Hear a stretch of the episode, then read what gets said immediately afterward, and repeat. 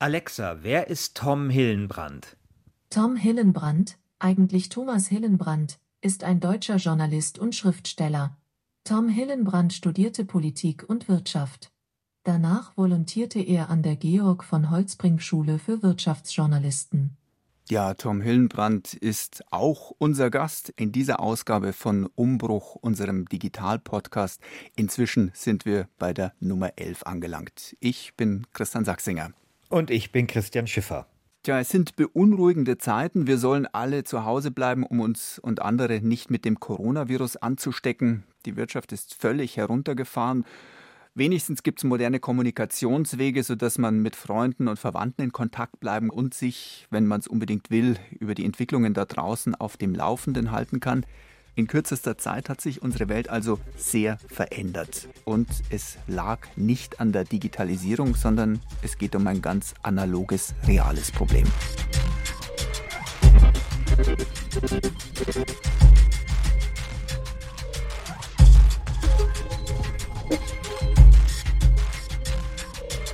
Wir haben uns in Umbruch diesmal jemanden eingeladen, der von Berufswegen immer wieder in die Glaskugel blickt. Hallo, Tom Hillenbrand. Hallo. Ja, und wir sitzen, wie sich das in Corona-Zeiten ebenso gehört, nicht im gleichen Raum. Ich bin im Studio des Bayerischen Rundfunks. Wo sitzt du denn, Tom? Ich bin gar nicht so weit entfernt von euch, also im Münchner Westen, sechs, sieben Kilometer entfernt, zu Hause in meiner Wohnung. Und Christian, wie sieht's bei dir aus? Wo bist du? Ich bin hier zu Hause im Homeoffice und ich merke, natürlich in diesen Zeiten, was das für ein Privileg ist, wenn man von zu Hause arbeiten kann. Ich kann ja nicht alles von zu Hause machen, aber doch einiges. Und das ist anders als bei einer Kassiererin, das ist anders als bei jemandem, der mit physischen Gegenständen zu tun hat, der vielleicht an einem Fließband arbeitet oder ähnliches. Und ich merke eben, wie gut ich es da doch habe im Vergleich zu anderen Menschen. Tom Hillenbrand hat gerade seinen neuen Science-Fiction-Krimi veröffentlicht, Cube, die Fortsetzung einer Geschichte, die mit Hologrammatika begann und in der es wieder um viel künstliche Intelligenz und um zukünftige Technologien geht. Der Roman spielt im Jahr 2091, also in gut 70 Jahren. Und in der Welt, die du beschreibst, Tom, wird die Weltbevölkerung auf zwei Milliarden Menschen geschrumpft sein und die Menschheit lebt in einer ja, Scheinwelt. Überall sind Hologramme wie ein Anstrich, der alles überdeckt, der die Städte schöner macht oder machen soll, als sie wirklich sind. Grauer Beton wird einfach von virtuellem Marmor überzogen. Schmutz auf den Straßen wird nicht mehr gesäubert, sondern einfach nur ausgeblendet.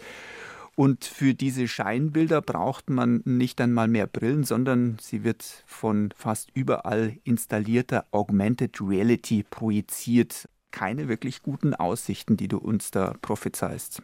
Ja, ich finde es allerdings gar nicht so dystopisch, weil in dem Roman hat ja auch ein erheblicher Klimawandel äh, stattgefunden und es gab ein Virus, das die Weltbevölkerung dezimiert hat und noch eine beinahe KI, künstliche Intelligenzkatastrophe. Und dafür sieht dann doch in der Summe alles noch relativ zivilisiert und friedlich aus. Also man muss ja auch immer fragen, was ist die Erwartungshaltung? Und ich glaube, wenn wir dieses Jahr jetzt irgendwie nervlich überstehen und dann auch noch die nächsten 60 Jahre Klimawandel überstehen und uns noch irgendwie es halbwegs gut geht, das ist ein Win. Wie viel Vorarbeit steckt da drin? Wie kommt man auf diese Szenarien? Wie viel Recherche ist das? Ja, im Prinzip ist es natürlich alles Ausdenken. Also das mache ich auch sehr viel natürlich äh, lesen zu dem Stand der Technik in verschiedenen Bereichen von künstlicher Intelligenz bis Gentechnik oder Klimawandel und so weiter. Man kann da so ein bisschen extrapolieren, aber natürlich ist vieles einfach lange rumgesponnen und probiert, ob das irgendwie sich alles zu einem schlüssigen Ganzen zusammenbringen lässt. Weil es ist ja nicht, das muss man ja immer wieder sagen, das ist ja nicht der Versuch einer Prognose oder eines möglichen sehr realistischen Szenarios. Also sowas macht dann vielleicht McKinsey oder das IFO-Institut oder so jemand. Aber was ich mache oder was auch die meisten Science-Fiction-Autoren, glaube ich, machen, ist einfach ein vielleicht sehr unwahrscheinliches, aber interessantes und unterhaltsames Szenario zu schaffen. Bei den einzelnen Technologien geht es ja dann doch schon sehr arg ins Detail. Also gerade wenn man sich diese Augmented oder Virtual Reality anschaut, die hast du dir nicht aus den Fingern gesogen. Nein, überhaupt nicht. In dem Fall ist es, fängt an im Jetzt mit irgendwelchen Instagram- oder äh, Videofiltern, ja, mit denen die Leute ihr Porträtfoto auf Tinder ein bisschen hübscher machen, als es ist und wenn man das halt sozusagen weiterdenkt und mit Dreidimensionalität, dann kommt man irgendwann zu dieser Welt, in der das, sag mal, das Virtuelle das Reale frisst. Also mir geht es dann um die Funktionen oder um die Features oder auch was das mit den Menschen macht. Also wie genau das jetzt funktioniert, das ist ja auch nirgendwo beschrieben. Das ist mir auch, eigentlich ist mir es egal. Wie viel Vorrecherche steckt aber jetzt konkret drin? Also wie lange sitzt du da und guckst erstmal in den Fachzeitschriften und wissenschaftlichen Werken, bevor du dann loslegst mit dem Schreiben? Also der Rechercheteil, der ist vielleicht ein Monat oder zwei, ja. Einmal alles lesen zu dem Thema, äh, dessen man habhaft werden kann. Und dann kommt aber eine längere Phase. Ich, es ist immer schwer, den Leuten zu erklären, dass das auch Arbeit ist, aber wo man da so drauf rumkaut. Ja? Also auch nicht, indem man grüblerisch in seinem Stuhl sitzt, sondern das klackert irgendwo hinten im Kopf und äh, nach zwei, drei Monaten, wenn man sich dann immer wieder Notizen macht, wenn einem irgendein Detail einfällt, hat man dann 15 Seiten im Blog. Also da weiß ich jetzt gar nicht genau, wie man das arbeitszeitmäßig genau. Also wenn ich das jemand in Rechnung stellen müsste, äh, wüsste ich nicht, wie ich das nach Stunden machen soll. Es ist dann so, dass einem während des Schreibens natürlich auch noch Sachen einfallen und auch viele Fragen kommen, ob irgendwas, was man sich da ausgedacht hat, irgendwie logisch ist. Und dann ist häufig, also wenn ich schon mittendrin bin, der Punkt, wo ich mir selber längere also beim Film würde man wahrscheinlich sagen, Treatments schreibe, drei, vier Seiten, wo nochmal genau erklärt ist, wie funktioniert eigentlich diese Hologrammtechnologie? Oder was genau ist denn mit diesem Virus, der zur Unterbevölkerung geführt hat, was genau ist da passiert? Und in welchen Schritten ist das abgelaufen?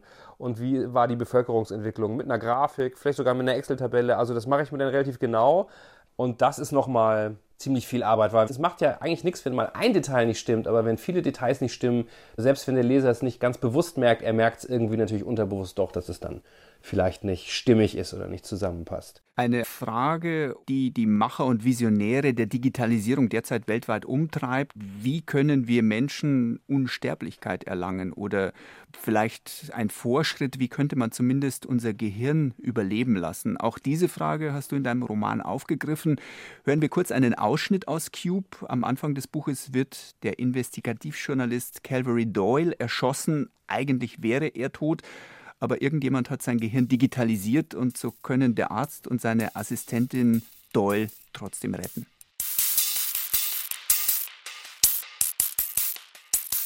Während ein selbstfahrender Rettungswagen die Marylebone hinaufjagte, war Dr. Macklemore Seidensticker bereits auf dem Weg in den Operationssaal. Dort wartete seine Assistentin, Tarifa Soleil. Wie eine regenschwere Wolke schwebte das Hirnhologramm über dem OP-Tisch. Seidensticker nickte ihr zu. Doktor, der bootfähige Cube mit Dolls digitaler Gehirnkopie wird gerade angeliefert. Was? Wo?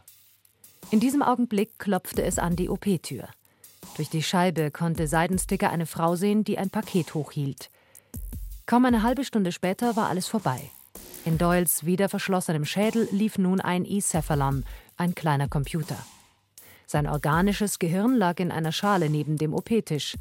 Schon griff eine Schwester danach und kippte es in den Recycler.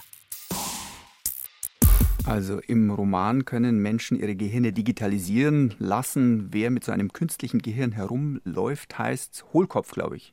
Hohlkopf, genau. Außerdem kann jeder seinen Körper verlassen und in andere Körper schlüpfen. Das nennst du dann Kogitz. Ne, das Kogit ist sozusagen das digitale Gehirn, das im Kopf läuft. Und der, sozusagen der Klon, in den man wechseln könnte, das ist ein Gefäß. Ah ja, genau.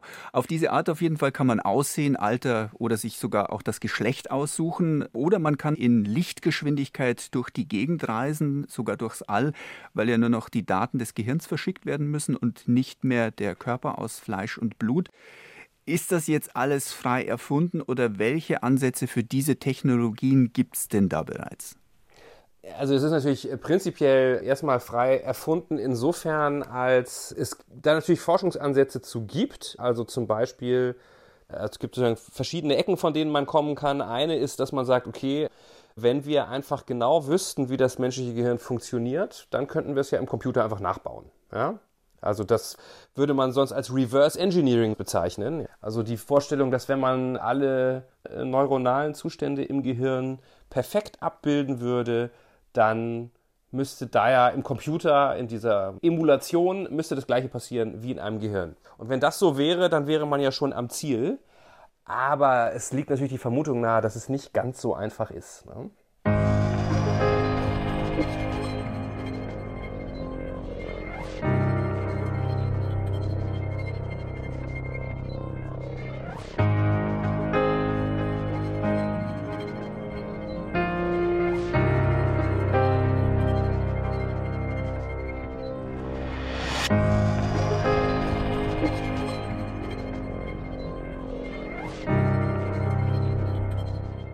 Lieber Tom Hillenbrand, wir haben im Vorfeld dieses Gesprächs drei Zitate von bekannten Science-Fiction-Werken einspielen lassen. Und ich spiele dir jetzt eines vor und du musst raten, von wem es ist. Auweia, okay. Zwei sind recht einfach, glaube ich, kommst du drauf. Und das dritte ist dann recht schwierig, aber das macht ja nichts. Also, hier kommt Zitat Nummer eins. Er führte ein rosafarbenes Geleekügelchen an die Lippen. Es war sein einziges Laster und er frönte ihm unter Kummer. Der sonst fast unvermeidbare Aschenbecher zur atomaren Vernichtung von Tabakresten fehlte auf dem Tisch des Bürgermeisters, denn er rauchte nicht. Ja, Tom Hillenbrand. Welcher wow. Autor könnte das gewesen sein?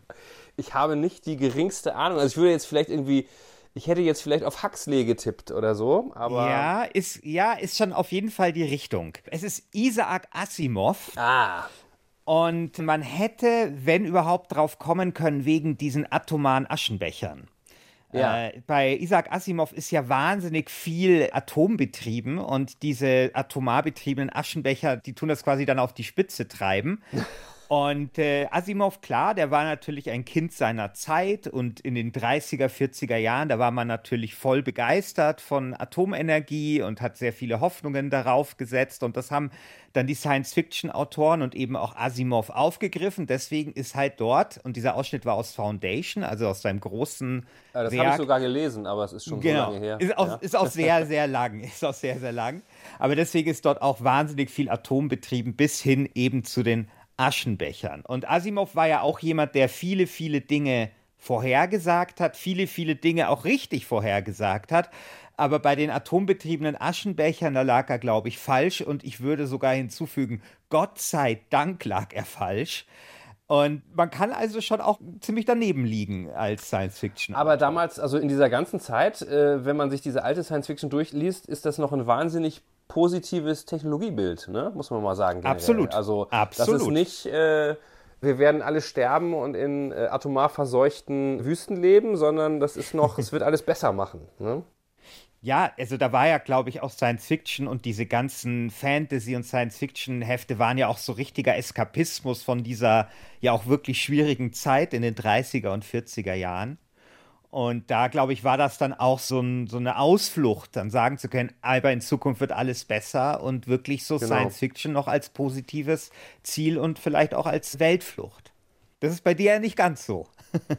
nee, also das ist ja auch immer in dem Sinne auch, wie ich vorhin gesagt habe, es ist eben keine Prognose, sondern es ist häufig irgendwie so eine Art literarische Projektionshandlung von Sorgen der Gegenwart, die dann so in der Zukunft irgendwie wiedergespiegelt werden. Genauso wie du halt in der Science Fiction der 50er Jahre hast du wahnsinnig viele Alien-Invasionen. Und das sind ja letztlich die Russen. Ne? Das mhm. ist die Angst vor der sowjetischen Invasion, die da dann irgendwie aufgenommen worden ist. Und ja, aber heute scheint es dann entsprechend eine gewisse existenzielle Zukunftssorge zu, zu geben. Das kann so sein, ja. Kommen wir mal zum zweiten Zitat, das ich herausgesucht habe. Von wem könnte das hier stammen? Ihr Vater hatte sie vor langer Zeit in Arizona vor dem Einstecken gewarnt. Das brauchst du nicht, hatte er gesagt. Und sie hatte es nicht gebraucht, weil sie den Cyberspace träumte, als würden die Neongitter der Matrix hinter ihren Augen warten. Da gibt's kein Dort. So erklärte man Kindern den Cyberspace. Ja, von wem könnte das sein? Also wenn sowas wie zum Beispiel der Begriff... Das Schlüsselwort Cyberspace müsste natürlich eigentlich William Gibson sein.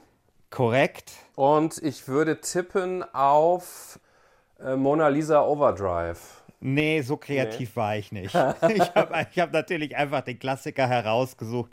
Neuromancer, Neuromancer natürlich der Klassiker mhm. des Genres des Cyberpunks. Und äh, Cyberpunk, klar, da ist alles düster und gewalttätig. Drogen spielen eine große Rolle. Es gibt wenige Unternehmen, die die Welt beherrschen.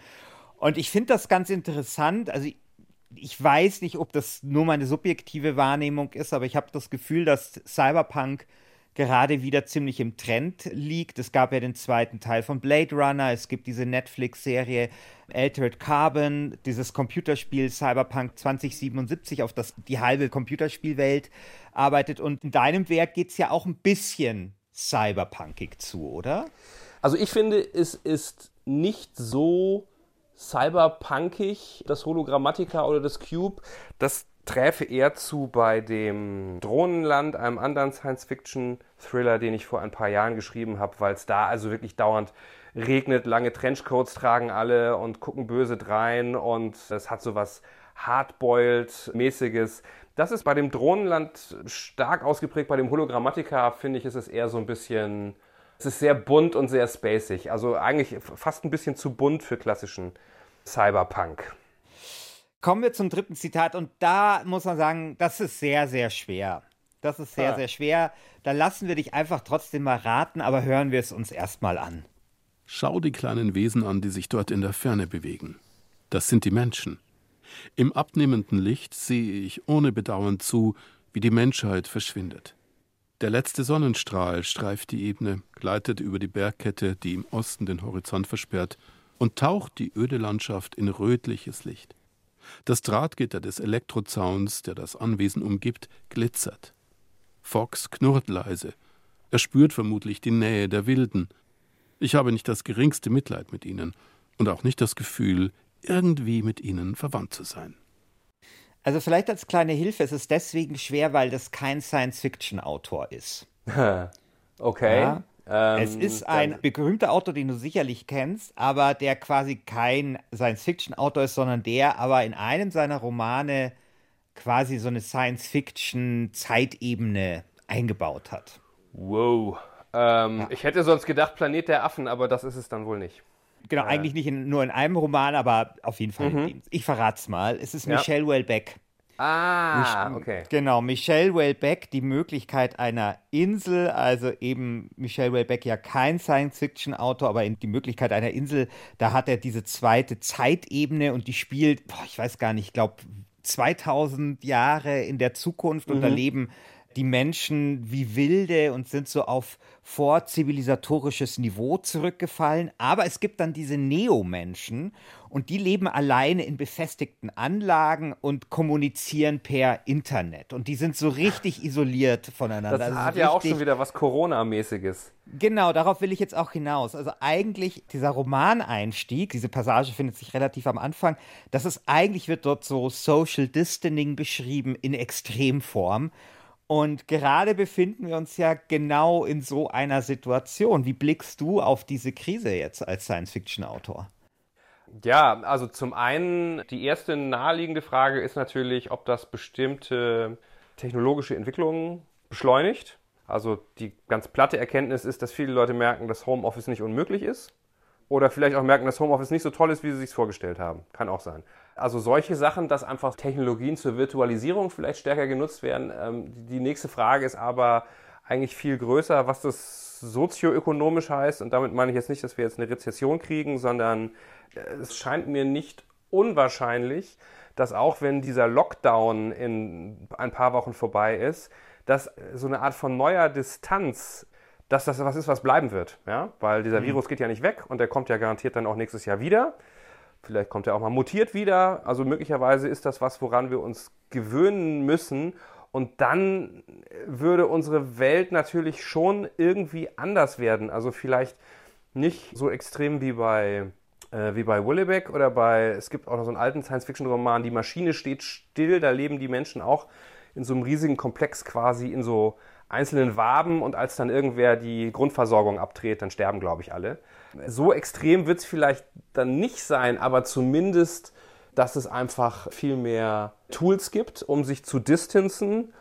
Und auch in Bezug auf KI ist es natürlich, finde ich, eine interessante Frage, weil es gibt ja jetzt schon im Medizinbereich KI-Diagnostik, wo du zum Beispiel anhand von so einem einminütigen Audioschnipsel gucken kannst, ob jemand Alzheimer oder Parkinson im Frühstadium hat.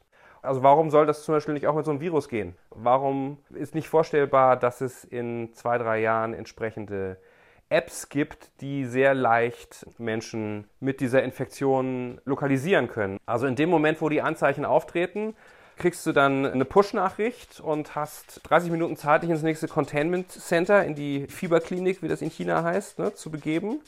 Ansonsten wirst du geholt. Damit es überhaupt irgendwie geht, also das Management dieser Pandemie, wenn die länger andauert, auch wenn es niederschwellig ist, das Management muss man ja irgendwie dann auch automatisieren und digitalisieren. Also ich sehe nicht, wie das anders machbar sein soll.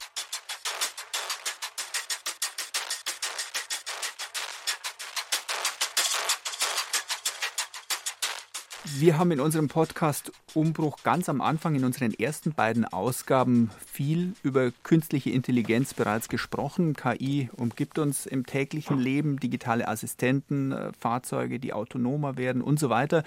Wir sind damals zu dem Schluss gekommen, dass künstliche Intelligenzen auf absehbare Zeit aber wohl nicht über eine bestimmte Schwelle hinauskommen werden. Also wenn es dann darum geht, dass eine KI eigene Entscheidungen treffen soll oder vielleicht sogar eigene Ziele formuliert oder möglicherweise am Ende ein Bewusstsein entwickelt. Da bist du offenbar aber anderer Ansicht.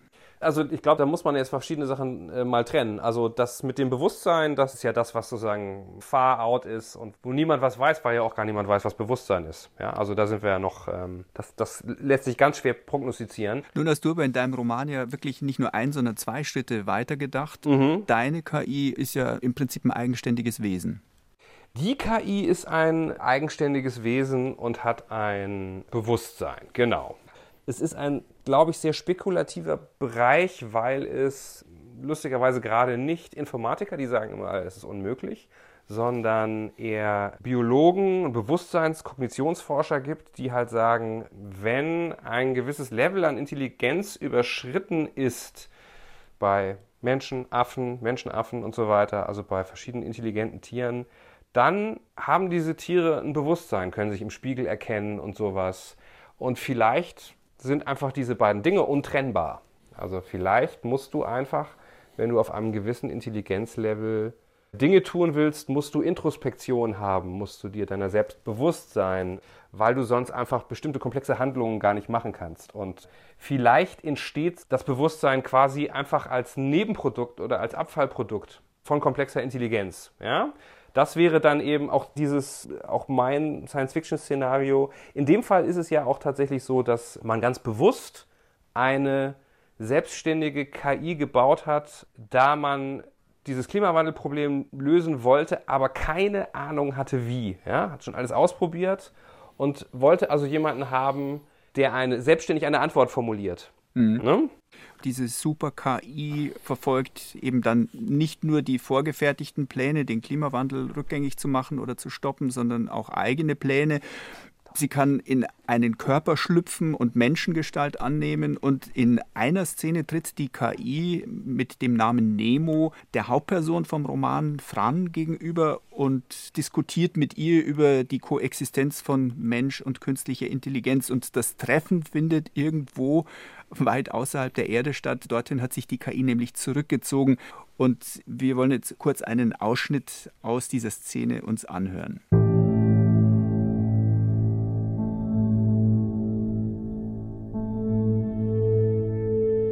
Sie wusste nicht, seit wann Nemo hier draußen war und Raumstationen, Laser-Arrays oder was auch immer baute. Aber es war davon auszugehen, dass er auch die Infrastruktur auf der Erde kompromittiert hatte. Vermutlich besaß die KI unten wie oben menschliche Handlanger, Proxys, die Dinge für sie taten. Wahrscheinlich hatte Nemo zudem Firmen unter seine Kontrolle gebracht, vielleicht sogar Regierungen. Alles schien möglich. Sind dir die Ereignisse da unten nicht inzwischen egal? Wenn du. Wo genau bist du eigentlich? Wir. Wir sind irgendwo im Edgeworth Creeper. Fran musste schlucken. Der Edgeworth Creeper Gürtel war der zweite Asteroidengürtel des Sonnensystems. Sein Orbit lag jenseits des Neptuns. Sie war weiter von der Erde entfernt als je ein menschliches Wesen vor ihr. Du fragst dich bestimmt, was ich in der ganzen Zeit getan und in welcher Weise ich die Menschheit unterminiert habe. Die Antwort auf letztere Frage lautet viel weniger, als du glaubst. Ich will euch nichts Böses. Die Erde ist für mich als Ressource nicht mehr relevant. Hier draußen gibt es alles, was ich benötige. Unsere Wege sind vielleicht kurz davor, sich für immer zu trennen. Eine Super-KI, die den Planeten Erde verlässt. Tom, ich spiele dir jetzt noch einen kurzen Ausschnitt aus einem Interview mit einem bekannten KI-Wissenschaftler vor. Hören wir kurz rein. In dem Moment, wo künstliche Intelligenzen klüger sind als Menschen, da werden sie sich Lebensräume schaffen, die sehr wenig mit denen des Menschen zu tun haben. Das ganze Sonnensystem ist voll von interessanten Orten, die man verwenden kann, um eine gigantische Roboterzivilisation zu bauen. Der ganze Asteroidengürtel ist voll von leicht zugänglichem Material. Nur ein Milliardstel der Sonnenenergie trifft die Erde, der Rest wird verpulvert und all das, das könnte man sich möglicherweise zunutze machen, um viele selbstreplizierende Roboterfabriken im Asteroidengürtel und auf dem Merkur und so weiter zu bauen. Tom, kennst du den Mann? Ähm, ich erinnere mich nicht an den Namen, aber ich meine, dass ich ähm, das Interview schon mal gehört habe. Das ist der wissenschaftliche Direktor des IZIA-Instituts, ein Forschungsinstitut für künstliche Intelligenz in der Schweiz. Mhm. Und Jürgen Schmidhuber wird gerne so als der Papst der künstlichen Intelligenz bezeichnet. Er ist auch Informatiker. Und ja, als ich dieses Interview nachträglich nochmal angehört habe, habe ich mir gedacht, du musst den gekannt und mit dem gesprochen haben. Mit ihm selber gesprochen habe ich nicht, aber ich habe, ich glaube, auf Spiegel Online habe ich auch noch ein Interview mal mit ihm gelesen. Und es ist natürlich einfach völlig richtig, dass, also zumindest eine künstliche Intelligenz, die eigene Ziele hätte, für die ist hier auf der Erde, da, da ist nicht so viel, was interessant ist. Wir sind ja wahrscheinlich auch nur so lange interessant, solange wir mit unserer Arbeitskraft oder noch unserem bescheidenen Grips dann irgendwas zu den Zielen der KI beitragen können, aber danach eigentlich nicht mehr. Äh, das hattet ihr vorhin auch schon angesprochen. Also im Roman ist es ja natürlich so, dass du im Prinzip mit Lichtgeschwindigkeit reisen kannst, wenn dein Verstand digital ist. Und das gilt natürlich auch für die künstliche Intelligenz. Und wenn man darüber hinaus dann noch unsterblich wäre, dann kann man, ich sag mal salopp, da kann man ein bisschen besser planen. Ne? Vielleicht ist sich so eine KI auch selber genug. Vielleicht ist die introspektiver als der introspektivste Mensch und er träumt sich einfach irgendwelche virtuellen Welten oder probiert in sich selbst irgendwas aus. Äh, wissen wir nicht. Ist relativ unwägbar. Mhm ist, glaube ich, auch so ein bisschen die Position von Jürgen Schmidhuber. Wenn man euch beide hört, hat man das Gefühl, der eine beeinflusst irgendwie auch schon den anderen. Mal größer nochmal gefragt, wie groß ist denn generell, glaubst du, der Einfluss von Science-Fiction-Autoren auf technologische Entwicklungen? Ich glaube, dass der nicht so riesig ist. Also es gibt natürlich vielleicht bei manchen Anwendungsbeispielen, also es ist ja ganz lustig, dass irgendwie Elon Musk seine Drohnenschiffe, auf denen seine Raketen landen, nach Raumschiffen aus den Culture-Romanen von Ian Banks benannt hat. Und dass er auch, er will ja so eine Computer-Gehirnverbindung baut. Und auch die ist nach irgendeinem Gerät aus dem Banks-Roman benannt. Also es ist durchaus möglich, dass dort die eine oder andere Idee herkommt, aber ob es wirklich die Entwicklung irgendwie stark beeinflusst, also dazu gibt es einfach viel zu viele Sci-Fi-Technologien, die auf dem Müllhaufen gelandet sind. Ja? Aber natürlich, das inspiriert sich irgendwie so ein bisschen gegenseitig. Also ich bin auch immer wieder erstaunt, wie viele Wissenschaftler Science Fiction lesen. Kommen wir noch zu einem anderen Bereich, über den du in Cube gesprochen hast. Es gibt dort eine sehr aktive Gamer-Szene. Die Computerspiele finden aber oft nicht mehr vor dem PC zu Hause statt, sondern in Spielarenen und es ist auch nichts mehr für ja, Couch Potato, sondern eher für Hochleistungssportler, weil sich die Spieler und Spielerinnen durch Abenteuer kämpfen müssen, die nur zum Teil virtuell sind. Man bewegt sich durch hochkomplizierte Aufbauten, in denen die virtuellen Welten perfekt nachgebildet werden. Und hören wir noch einmal einen kurzen Ausschnitt aus dem Roman. Hier erklärt eine Gamerin ihrem Freund, wie eine solche Hightech-Spielekampfarena aufgebaut ist. Im Buch heißt das dann Ludorama. Wie genau funktioniert das? fragte Jay. Sie tippte auf eines der kleineren Segmente. Es war so groß wie eine Gehwegplatte. Die Oberfläche schien zunächst völlig glatt, begann sich dann aber zu kräuseln, wie Wasser, in das man einen Stein warf. Kurz darauf erstarrte die Oberfläche wieder. Ihre Textur erinnerte nun an grob behauenen Fels. Wie in jedem Segment sind ein Haufen kleiner Servomotoren. Jeder davon kontrolliert den Hub eines winzigen Teilstücks der Platte, ein oder zwei Quadratmillimeter vielleicht. Das heißt, im Ludorama fühlen sich Felswände an wie Felswände. Und all diese Platten und Segmente, große wie kleine, lassen sich außerdem beliebig anordnen und rotieren. Wenn ein Spieler am Ende einer Platte angelangt ist, wird eine weitere vor die erste gelegt. Du kannst stundenlang geradeaus laufen, ohne je am anderen Ende anzukommen. Christian, als Spieleprofi müsste dir doch an dieser Stelle des Romans das Herz aufgegangen sein, oder? Ja, ist es tatsächlich, weil ich muss ja sagen, ich bin ja großer Sportfan und ich bin großer Computerspielfan, aber was mich total kalt lässt, ist halt E-Sports, also elektronischer Sport.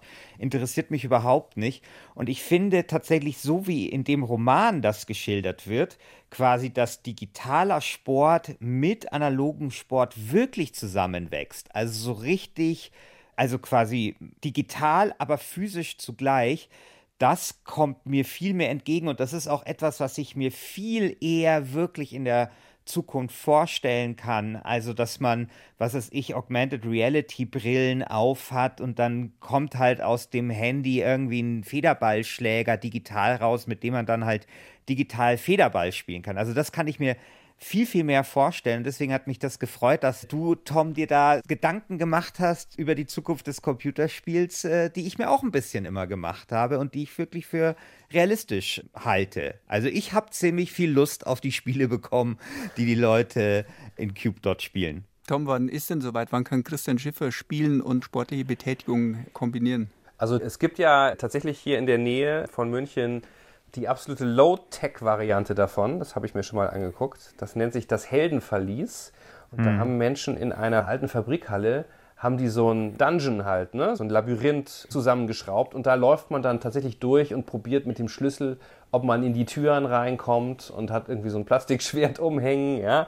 Aber mich wundert das eigentlich, dass das noch niemand macht. Wahrscheinlich sind die Brillen noch ein bisschen zu schwer. Also Oculus ist ja auch eigentlich nicht das Richtige, so Oculus Rift, weil da ist man ja voll drin. Was es schon gibt ist, und das äh, macht auch einen Heidenspaß, es gibt also zum Beispiel von Microsoft für diese HoloLens, gibt es dann so Spiele, wo man in seiner eigenen Wohnung rumläuft und überall aus den Wänden brechen irgendwelche Aliens raus. Ja?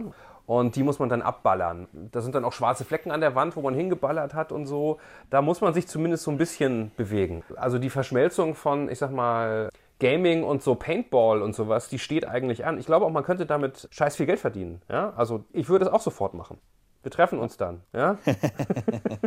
Mich würde noch eins interessieren. Als Science-Fiction-Autor lebst du auch ein wenig davon, dass du den Leuten die Zukunft so beschreibst, wie sie vielleicht schlimmstenfalls werden wird, wenn wir nicht aufpassen. Man hat ja vielleicht als Science-Fiction-Autor immer auch so ein bisschen den Fröstel-Effekt, den man erzeugen will. Aber was machst du jetzt, wenn die Wirklichkeit unsere Fantasien eigentlich einholt schon?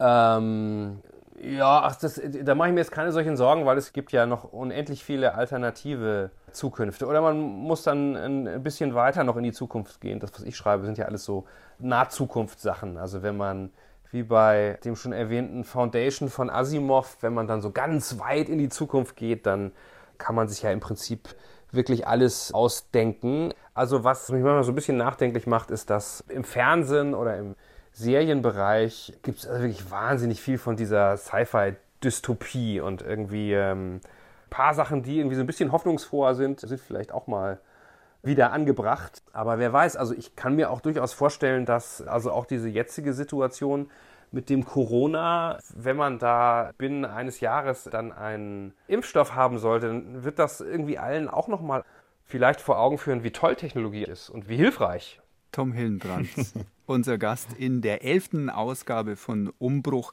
Seine Lesungen zum neuen Buch Cube sind natürlich ausgefallen, aber du machst das jetzt übers Netz. Wir können an dieser Stelle vielleicht kurz die Adresse bekannt geben: tomhillenbrand.de slash live. Da kann man dann mit dabei sein bei deiner Lesung.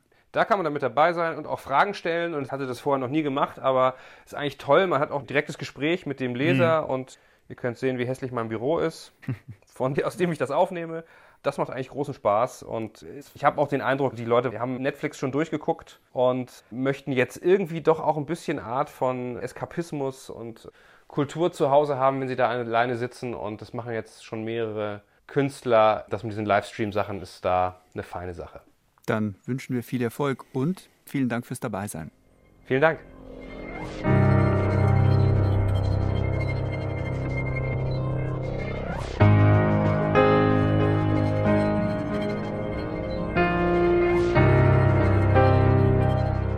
Christian, was gibt's nächstes Mal bei uns im Umbruch? Ja, nächstes Mal werden wir ausführlich über Corona sprechen und die Folgen, die das Ganze für die Digitalisierung hat. Wir haben das ja im Gespräch mit Tom Hillenbrand heute schon mehrmals auch gestriffen, das Thema, also dass Corona verschiedene Entwicklungen beschleunigt, den Trend zum Homeoffice, den Trend zur Telemedizin, den Trend vielleicht auch zur digitalen Bildung. Und Florian Weiß, Geschäftsführer von Yameda, dem größten Ärzte- und Patientenportal in Deutschland, berichtet schon auch von einem massiven Anstieg der Anfragen nach Videosprechstunden. Wir haben ein enormes Interesse sowohl auf Patienten- als auch auf Ärzteseite.